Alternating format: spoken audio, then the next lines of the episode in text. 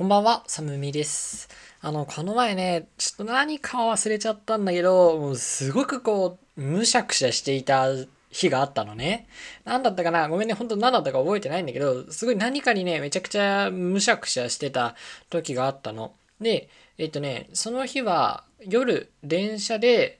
えっと、家の方に帰ってきた日だったと思うんだけどね。最寄り駅から私の家っていうか私の部屋までは自転車で行ってたんですよ、その日は。で、あの、帰りも、まあ、ちょっとイライラしながらですけど、駅からね、あの、駅のホーム出て、電車乗り場じゃない、自転車置き場自転車置き場行こうと思って。で、自転車を乗っててね。で、あの、自転車乗ってたら、駅前なんで、居酒屋とかがいくつかあったんですけど、こう前から3人組のおじさんがね、もう多分だいぶ酔ってたんでしょうね。すごくでかい声で話しながら歩いてたんですよ。で、結構前、どれぐらいかな？でも、50メートルぐらい前にいるのに、もう全然話し声が、こう、明瞭に聞こえてくるぐらい、本当にでかい声だったんですよね。で、あの、おじさんたち何喋ってたかっていうと、なぞなぞを出し合ってたりしてたんですよね。なんか可愛いですよね。そう、なぞなぞを出し合ってて、で、一人のおじさんが、あの、問題を言ったんですよね。で、その問題っていうのが、こうトラックがあって、トラックの荷台に、ブドウとオレンジとリンゴが積んでありましたと。で、トラックは、えー、急カーブに差し掛かって、で、カーブを曲がった時に何かを落としてしまいましたと。さて、何を落としたでしょうっていう、こういう謎々があってね。で、二人のおじさん、回答者側のおじさんがすごい考え込んでるわけですよ。え、なんだって言って、え、果物もう一回言ってなんだっけリンゴブドウみたいな感じで考え込んでてね。で、私、それ、私もそれすごい聞こえてきたんですけど、これね、その日のなんか前の日ぐらいにテレビでやってたんですよね。クイズ番組でやってた問題を、あの、そのまま出題者のおじさんが出してたっていうことで、私答え分かってたんですよ。そう。だから、あ、この前、この前、テレビでやってたやつだと思って。で、あの、おじさんたちが歩くスピードと、私が自転車の乗るスピードだったら絶対チャリの方が速いじゃないですか。だから、もうすぐ追いついたんですよ。その前から来るおじさんたちに。で、もう、その日、もう本当にむしゃくしゃ、むしゃくしゃしていたんで、こう何か、何かもなんか、この人たちの一つの楽しみ事を潰してやりたいっていう、すごく邪悪な横島な思いがね、出てきてしまって、で、まあ一般的に良くないけど、まあ今から私がやろうとしてることぐらいだったら許されるかなと思って、許してもらえるかなと思って。だから、おじさんたち、前から来るおじさんたちと私がすれ違う、ちょうど、何？そのすれ違った瞬間ぐらいで私が、スピードって スピードって言ってこう答えを叫んで通り過ぎたんですよね。うん。で、ちょっとね、さすがに怖かったんで振り向かなかったんですけど、あの、おじさんたちがどういう顔をしてたか気になりますね。それでは始めていきましょう。お一人様のアラビアンナイト。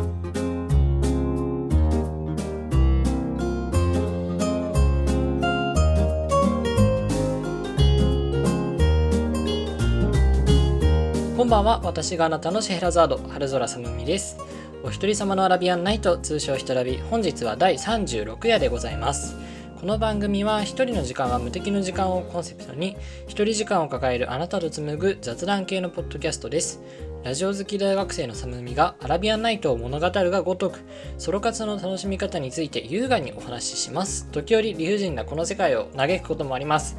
作業のともにどうぞというところで、まあ、やっぱりねこう誰かの楽しみを潰すっていうかこう誰かに対して危害を加えるのはやっぱり良くないですね。これは反省点なんですけど、まあそんなことはどうでもよくって、あの、今回36や36回なんだけどね、これで前番組の放送回数を超えました。うん。まあ、前番組っていうのがあって、私がこのポッドキャストはね、えっ、と、2月の初めぐらいやったかな ?2 月の初めぐらいから続けてるんですけど、その前に1年間ぐらい週1でこういう、なんだ、ポッドキャストみたいなの投稿してたんですよ。で、週1で今よりも全然時間も短くてっていうやつで、だから結局それをね、1年いかないぐらい続けて36回やったんだけど、もうあっという間にそれに追いついちゃいましたね。で、これは今やってる番組は頑張って週3回、まあ、前後するけどね週3回できるようになってるんで、まあ、まあそれを超えるんですけどだからこうここからは本当になんか未知の領域っていうか何回まで続けられるかなっていうのが見ものですよね。もちろん1000夜1夜を1001回を目指したいなという気持ちはあります。はい。そうね。で今日は文字を書くということについてちょっと話してみたいなと思ったんだよね。うん、でまあそのきっかけっていうかこう前段階の話としてさちょっと謎の校則がね私にもあったの。最近よくこうブラック拘束みたいなのが問題視されたりしてるじゃないですか。あ例えば体罰とかねそういう昔の風習が残ってるのはダメっていうね。でそういうのだけじゃなくてもうもっとこう他の人から見えないようなこと、まあ、体罰ってこうなんか近所の噂とかになったりするかもしれないけどもそうじゃないことも学校のブラックボックス化なんて言われてるけど例えばなんだ？なんか女子のポニーテールがダメとかさそのなんだ？靴下の長さがすごくこう厳しく見られるとかさ。あと2ブロック禁止とか。私の学校も2ブロック禁止でしたね中学校。あとはなんだ？なんか下着の色をしてとかさ。あとはなんだ、まあ、そういうブラックな校則がいろいろあって、まあ、ちょっとそこまで生徒たちにそれを共有するのは全然メリットがないというか校則を作ってる意味が全然感じられないからっていうことで最近どんどんこう変わっていってるみたいですね。でその校則っていうのでブラックではないんだけどブラックではないんだけどちょっと謎というか意味わかんねえなっていう校則があってこれがね私が小学校2年生の頃の担任の先生のこう決め事ルール、まあ、だから校則っていうかこう教室内でのその先生の決まり事なんだけどね。が1時間目は尖った削ったばっかりの尖った鉛筆使っちゃダメっていうルールがあってね。そうあの小学校の頃ってほとんどの学校鉛筆じゃないですかシャーペンとかじゃなくて。でこう削ったりしてさ文字が書けるような状態を作っておくと思うんだけど1時間目は尖った鉛筆を使っちゃダメだったんですよ。でこう朝の1時間目でさあのドリルとか解いたりしてる時にこうお友達とかが尖った鉛筆使ってると、まあ、それやめなやめなさいみたいに言われるんだよね。でなんでダメなんだろうと思ったらなんか贅沢だからやめなさいっていう風に注意するんだよね。贅沢だからってどういうことだろうね。これは分かんなくてさそう別に 削った鉛筆がなんで贅沢なんだろうっていうのが分かんなくてそういう感じでね謎の工作があったんだよね。あのあなたの謎工作もぜひ教えてほしいです。結構これはいろいろお話ししたいよね。やっぱりねこうラジオをやってたり聞いてたりして思うのが学校の話っていうのは基本的にこうみんなわかるなっていうね。やっぱり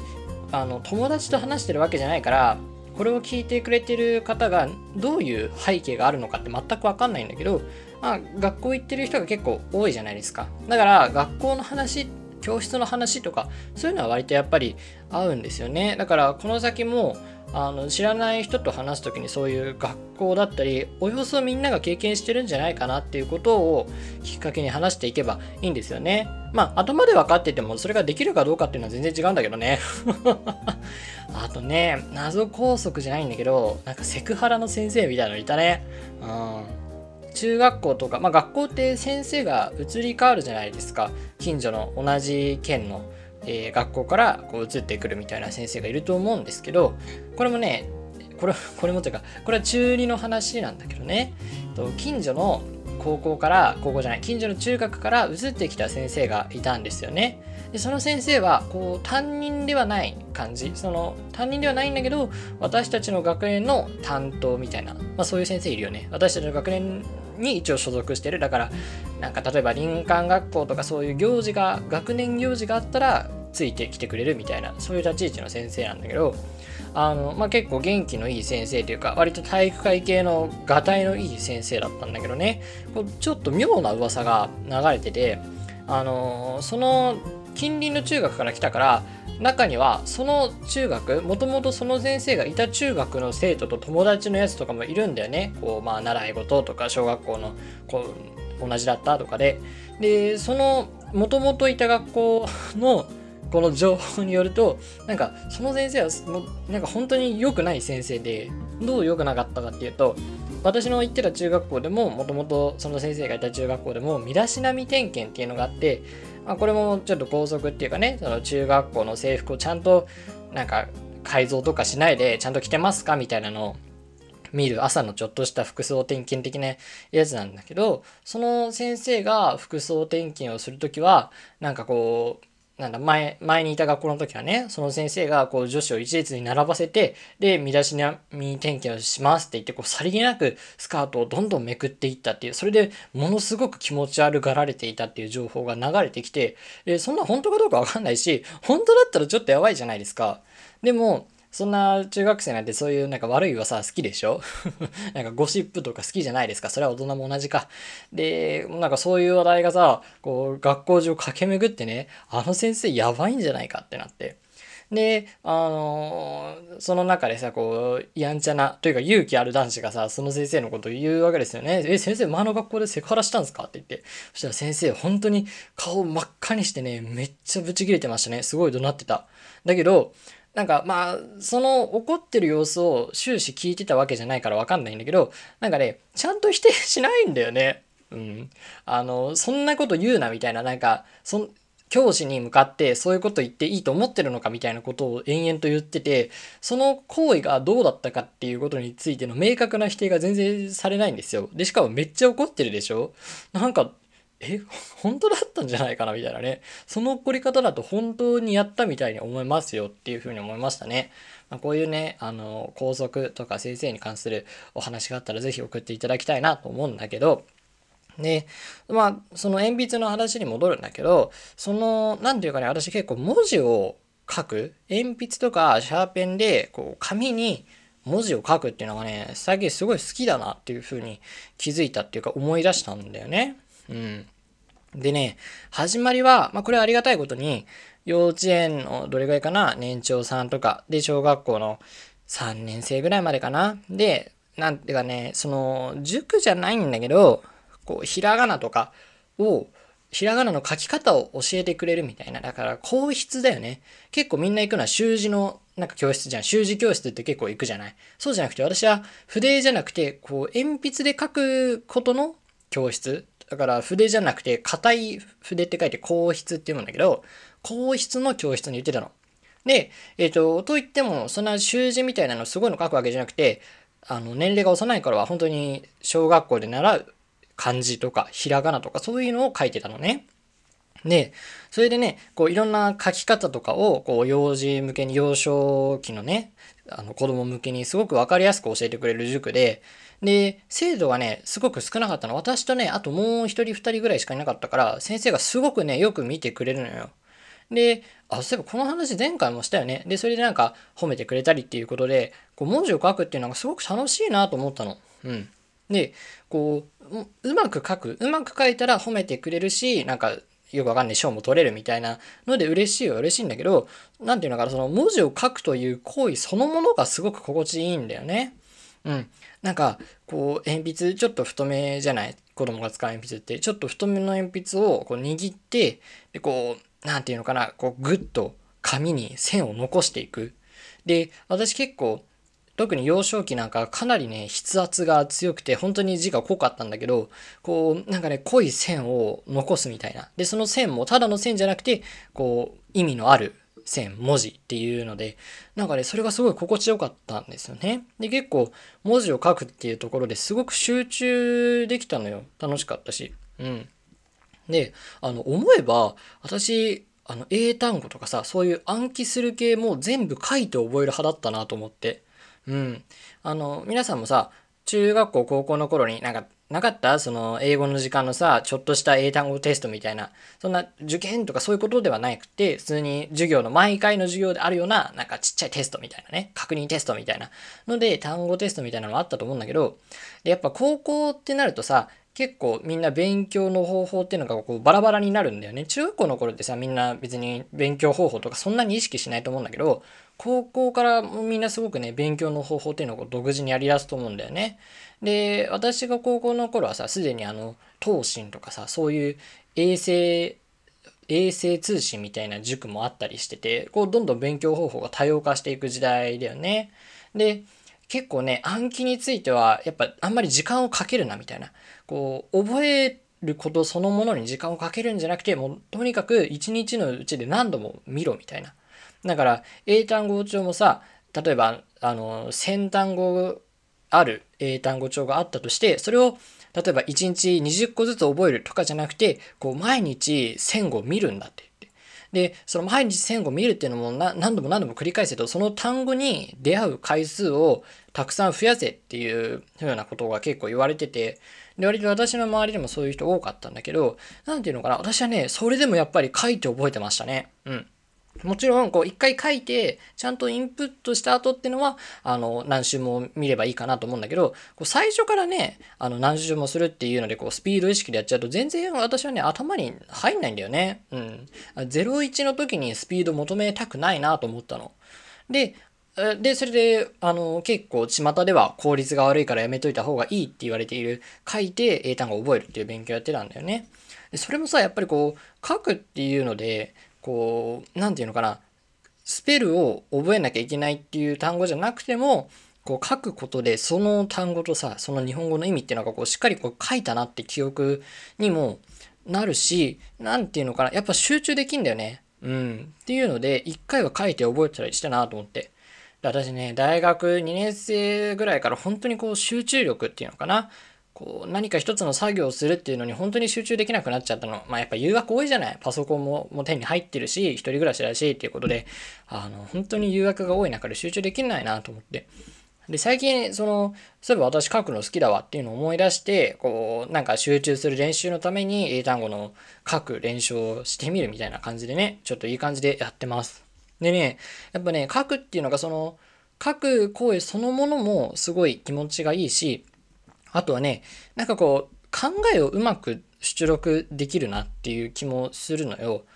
うんとね、例えば、パソコンとかスマホでこう文字を打つことってできるじゃない。で、まあ、みんながどうかわかんないけど、割と私の周りの人とかっていうのは、まあ、生まれた時からそういうデジタル機器があったから、そういうパソコンのあのキーボードの入力とかスマホのフリック入力とかもまあかなり早いわけよ。私もまあめちゃくちゃ早くはないけど一般の同じ学年ぐらいの人ぐらいの速さはあるかなと思ってて、でもね、やっぱね、こう、打つとか、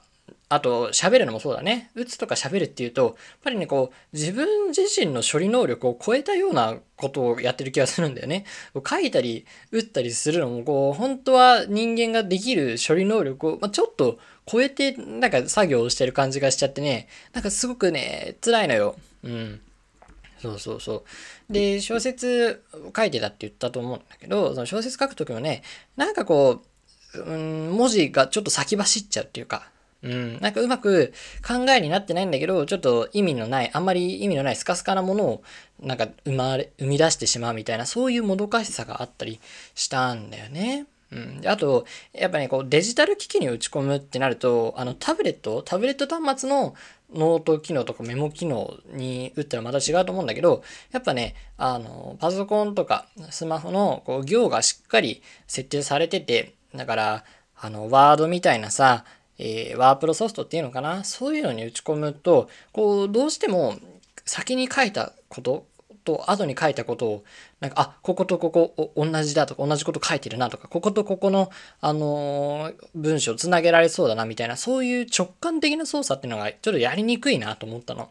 例えば矢印引っ張ったりさ、あのー、文のさ、なんか、ま、丸をつけて、あ、ここ同じってやったりするみたいな、そういう作業がね、ちょっとやりにくいなと思ったの。でも、こう、紙にやる分だったら、こう自分の考えたこと書いて、ここ、あ、こうだな、みたいな、あの、いわゆる、ブレインストーミングに使うマップみたいな感じで、こう、どんどん自分の書いた文字だけじゃなくて、自分がこう、なんだ、出した情報同士の関係みたいなのを結んでいくのがすごくやりやすいなと思ったの。ごめんね、私説明下手だね。なんか、うまく説明できねえや。そう、そういう感じで、なんかね、こう書くことによって、情報とか自分が思ったことの取捨選択的なのもね、すごくやりやすいっていうか、洗練できると思うんだ。うん、だからこう、打ったり、パソコンで打ったり、スマホで打ったりするのは当然なくせないと思うし、私ももちろんそれにたくさん頼っているけど、その一方でね、やっぱこう書くっていうのも大事にしていきたいなと思ったの。うん、最初に話したけどね、こう何よりこう書く手応えみたいなのが、そう、すごい好きなのよ。こう鉛筆とかシャーペンで紙に物を書く手応えみたいなのがすごくね、あの、好きなのよ。そう、だから、あの、これを聞いてる人も、こう書く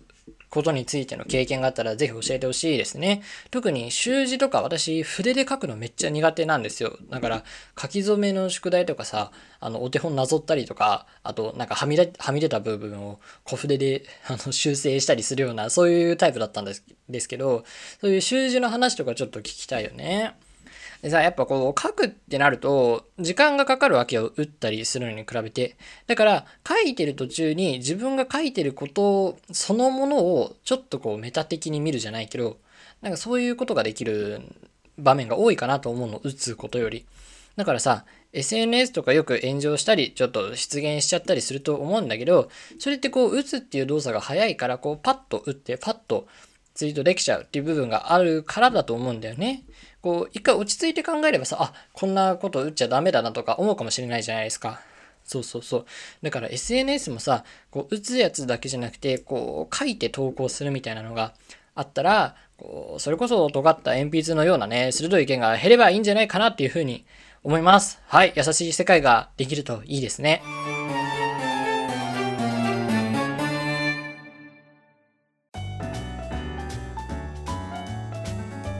家境を解いていたら日が暮れていました。お一人様のアラビアンナイト。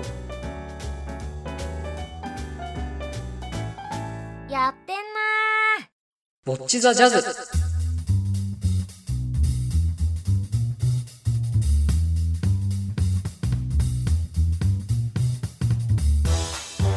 一人でロックを練習し続けたボッチ・ザ・ロックの後藤ひとりちゃんや一人でジャズを練習している自称ソロ活マスターのサムミのようにあなたが取り組んだ一人〇〇やソロ活について教えていただくコーナーとなっています。早速メールの方読んでいきましょう。ラジオネームサムガリみーちゃん。えー、サムミさんこんにちは。最近ギターを買って練習を始めました。やる気が全くなくなってしまったというわけではないんですが部屋で一人で練習しているとどうにも集中できません。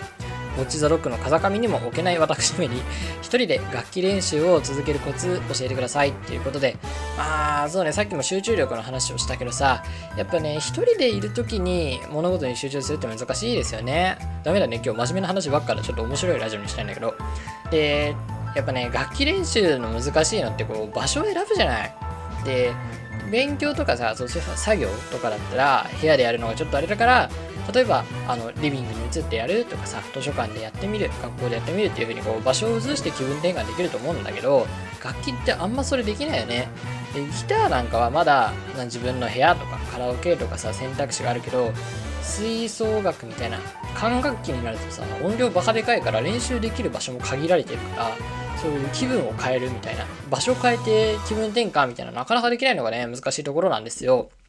でね、私もね、一人でやってると全然集中できない時はあんだけど、やっぱりね、こう、憧れのギタリストとかね、憧れのアーティストを見つけてやるのがいいと思います。あの、なんか、わー、ちょっともう集中できんと思ったら YouTube でそういう憧れのギタリストの映像を見たりするのもいいと思います。あとやっぱ想像だよね。こう、自分がギターを持って、ゼップであるとか、横ありであるとか、ね、あの、東京ドームであるとか、そういうコンサート会場をイメージして、そのコンサート会場を満員にしてる様子を、もう、事細かに頭の中で想像してください。さすれば道は開けます。ね、あと、ギター以外も弾ける人だったらね、あの、他の楽器に、こう手を出して手、手を出して気分転換するっていうのもいいと思うし、あの、やっぱりこう、楽器楽器っていうだけで共通点があるからギターを練習し始めた人がもともとやってたピアノをちょっと弾き直すとかやるとねいろんな発見があると思うからねそれはぜひやってみてほしいと思います、まあ、私はギターしか弾けませんけどね。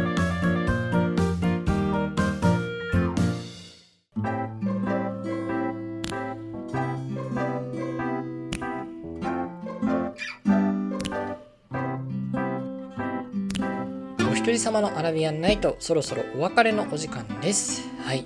そうね、今日はなんか、なんだ、やたら真面目な話になっちゃったかな。でもあれか、前半に、あの、おじさんに答えを教えたトークがあるから別にいいかな。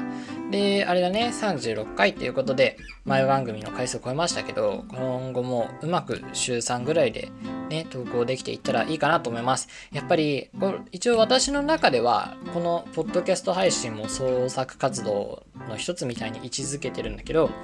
こういうね創作活動というか自己表現的な活動はね今やちょっとやめちゃダメだなってなんかすごく思うんだよね。なんでだろうね？なんでかわかんないんだけど今そういう表現活動をやめたら自分が死んでしまう気がするの。